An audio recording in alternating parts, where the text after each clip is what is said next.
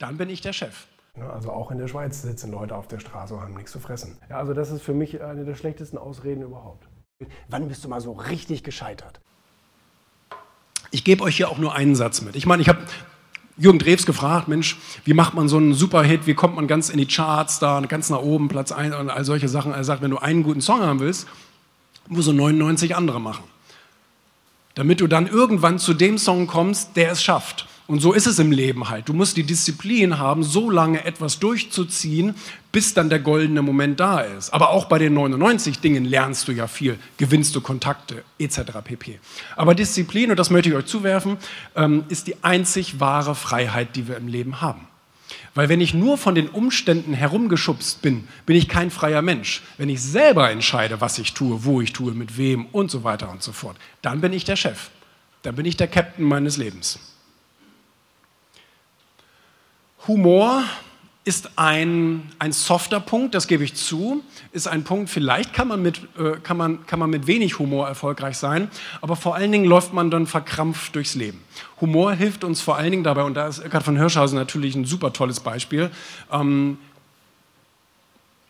Humor entkrampft. Und die meisten Menschen laufen gestresst und verkrampft durchs Leben. Durch den Beruf, durchs Leben, durch die private Beziehung und so weiter und so fort. Stress wisst ihr alle. Ähm, ähm, wissenschaftliche Studien sagen, über 80 Prozent der Krebsarten sind durch Stress bedingt und so weiter. Also Stress und Verkrampftheit und Negativität hat niemanden in dieser Welt irgendwo hingebracht, außer ins Krankenhaus. Aber äh, wenn wir das mehr lernen, mit Humor eben gewisse Dinge zu nehmen, uns selbst auch bitte schön mal mit Humor zu nehmen und nicht immer so ernst zu nehmen, ähm, dann haben wir ein ganz, ganz großes Stück gewonnen. Ich liebe ja diese Meta-Bücher, diese zusammenfassenden Bücher. Ähm, Zittelmann hat es ja auch schon einige Male rausgebracht. So Bücher, die viele andere Bücher zusammenfassen und zitieren. Und ähm, ich finde das toll, mal so einen Überblick zu bekommen. Hier hat der, der Florian Basler hat 50 Ratgeber zusammengefasst. Viele, die man kennt halt, ne? Tony Robbins, Brian Tracy, Napoleon Hill und Dale Carnegie und wie sie alle heißen, ähm, sind hier alle drin. Und immer so auf drei, vier Seiten zusammengefasst, äh, finde ich wirklich gut sowas. Ähm, die meisten kannte ich von diesen 50.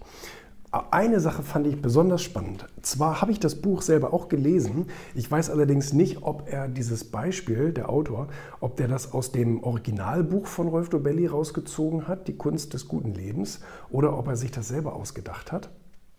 Und zwar ähm, äh, geht es da um erfolgreiches Leben. Stellen wir uns Zwillinge vor, die nach der Geburt getrennt werden. Der eine wächst in Bangladesch auf, der andere in Zürich. Chancen auf Erfolg werden in Zürich sicher besser sein. Könnte man denken. Man muss allerdings ja Folgendes dabei einberechnen. Das Level ist einfach nur ein anderes. Es geht einfach nur darum, äh, dass natürlich vielleicht in absoluten Zahlen Bangladesch ein anderes Einkommensgefüge hat als äh, in, in der Schweiz. Aber wenn du dir den, den Gini-Index anguckst, der weltweit vergleicht, ähm, wie, wie die Einkommen sich ähneln und wie ungerecht die Einkommen verteilt sind. 100 wäre der schlimmste Wert, also ganz ungleiche Einkommensverteilung.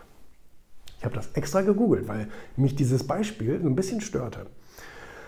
Äh, die Schweiz hat einen Gini-Index von, äh, äh nee, von 32,3 und Bangladesch 32,4. Also die unterscheiden sich gar nicht. Natürlich wird sich die absolute Höhe des Einkommens, also die, die, die Zahl unterscheiden.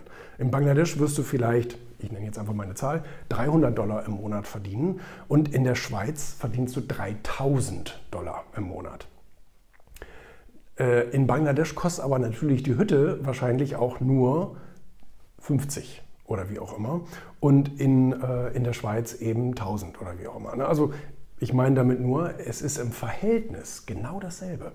Und ähm, in Bangladesch gibt es genauso viele in der unteren Schicht, in der Mittelschicht, das ist jetzt allerdings eine Annahme, das habe ich nicht gegoogelt, und in der Oberschicht, wie wahrscheinlich in der Schweiz. Also zumindest legt es das Einkommensniveau von diesem Gini-Index, äh, dass die, dass die ähm, Einkommensverteilung genau dieselbe ist wie in der Schweiz. Bangladesch und Schweiz.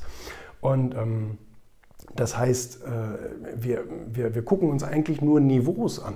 Willst du jetzt zur unteren Schicht gehören, zur Mittelschicht gehören oder zur oberen Schicht gehören? Und da gibt es in Bangladesch genauso erfolgreiche Manager und Industriekapitäne und äh, Leute, die erfolgreiche Verkäufer sind, ähm, genauso wie arme Leute. Und die gibt es auch in der Schweiz tatsächlich. Ne? Also auch in der Schweiz sitzen Leute auf der Straße und haben nichts zu fressen. Also ähm, das ist manchmal so ein bisschen Augenwischerei, dass wir glauben, ja, in anderen Ländern, da ist es alles viel schlimmer und so weiter. Ähm, nein, eigentlich nicht. Eigentlich ist es in vielen, vielen Ländern, sowohl in westlichen als auch in unterentwickelten, ähm, vom, vom Niveau her sehr gleich. Und die Leute bilden sich immer ein, ja, wenn man da wohnt oder wenn man da lebt oder wenn man das Familienmitglied von dem ist, dann ist man viel erfolgreicher und hat viel mehr Chancen und so weiter und so fort. Der Einzelfall bestätigt immer, äh, also die Ausnahme bestätigt da immer die Regel, das ist mir schon klar. Ähm, aber im Allgemeinen muss man da sehr, sehr aufpassen, dass man sich nicht ähm, seiner Möglichkeiten beschneidet, weil man irgendwie glaubt, irgendwie sowas. Ne? Also das war genauso wie mit dieser Hochzeit in Indien mit der, ähm, mit der Corona-Infektion. Da sagen Hunderttausende von Infizierten und Toten. Das kann ja wohl nicht wahr sein. Das ist ja, das ist ja Armageddon. Das ist Armageddon da. Aber tatsächlich hatte Indien ja die gleiche Inzidenz wie äh, Österreich oder Frankreich zu schlimmen Zeiten. 160.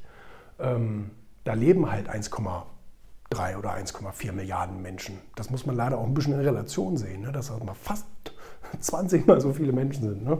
Das, das, aber ne, das ist eben immer so ein bisschen, ähm, absolute Zahlen sind immer gefährlich, wenn man das sieht. Absolute Zahlen sind immer gefährlich. Man muss äh, die sozusagen immer bereinigen und auf Quoten runterbrechen. Nur dann kann man richtig vergleichen. Ich glaube, das war mein größter Vorteil bisher. Äh, äh, also darauf schiebe ich auch den Großteil meines Erfolges, dass ich ähm, mit 18 angefangen habe, diese ganzen Sachbücher, Biografien, Erfolgsratgeber ja. und so weiter zu lesen. Und ich glaube, ich habe von nichts mehr profitiert als das, weil ähm, gerade in den biografischen Werken wurden immer die ganzen Fehler und Niederlagen thematisiert. Ja. Und für mich waren das dann wie Rezepte, weil das Schöne ist, eine Biografie schreibst du ja erst dann, wenn du am Ende erfolgreich geworden bist. Das heißt, diese Leute konnten sagen, das war das Problem, so habe ich es gelöst und so bin ich dann erfolgreich geworden. Und für mich war das immer wie so ein Rezeptbuch, ähm, dass ich auf ganz, ganz viele Probleme und im Unternehmertum wiederholen sich einige Probleme immer wieder. Ob das private Probleme dann sind, weil wenn du erfolgreicher Unternehmer, Beziehung schlägt, spät zu Hause, keine Zeit, das sind solche Sachen. Ähm, wie man dann eben sich auch die, die, die Einstellung zum, zum Scheitern aneignet etc. Das sind alles so Dinge, unternehmerische Fehlentscheidungen, Fehlinvestitionen oder äh, das falsche Steuerprogramm genutzt oder was weiß ich. ja. Ähm, und das ist all diesen Leuten schon passiert. Also gerade wenn man äh, die von, von, von so einem Richard Branson oder sowas liest, weißt du, die haben, die haben ja 300, 400 Unternehmen in ihrer Karriere gegründet ähm, oder sogar noch mehr. Und das heißt, die haben eigentlich jeden erdenklichen Fehler gemacht und ich kann es für 16,99 Euro auch noch nachlesen.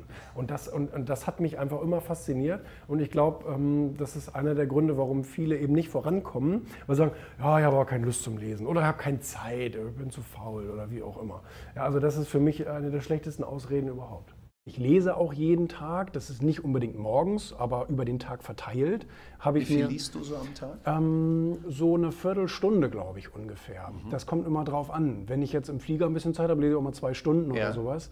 Aber das ist, glaube ich, so der Tagesdurchschnitt, den ich immer schaffen will. 365 Tage, das ist mir ganz wichtig. Und wenn ich das am Tag vergessen habe, dann wache ich nachts auf und lese noch mal eben ein paar Zeilen, weil das ist für mich einfach irgendwie so eine wertvolle Routine geworden. Allerdings, und das jetzt bitte auch an jeden, der jetzt gerade zuhört, eine extrem wichtige. Also Menschen, die vorangehen. Das stelle ich immer wieder fest. Die, die bleiben nicht stehen, sondern die entwickeln sich weiter. Und vielleicht ist das auch so ein bisschen ähm, eine unterstützende Sache, um entspannt zu sein, weil die Umwelt, sie, sie verändert sich ja permanent um uns herum. Mhm. Und in dem Moment, wo ich gelernt habe, ich gehe ja weiter, ich entwickle mich immer weiter, weiß ich, auch wenn die Umwelt sich verändert, bin ich dazu in der Lage, mich wieder zu verändern, mit den Dingen zurechtzukommen. Die Menschen, die sich nicht weiterentwickeln und dann eine Umwelt feststellen, die sich verändert, die haben meistens Panik im Auge. Das stimmt.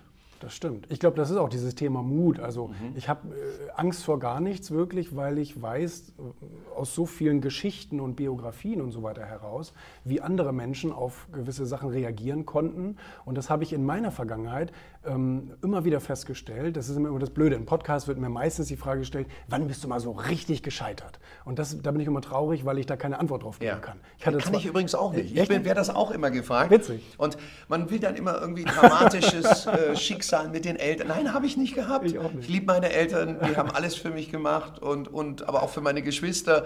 Und das ist spannend. Ja, interessant. Aber das ist, das, das ist eben eine so eine Sache, durch, durch das Lesen fühlt man sich sehr vorbereitet. Mhm. Und ähm, jetzt habe ich deine, deine Frage wieder vergessen.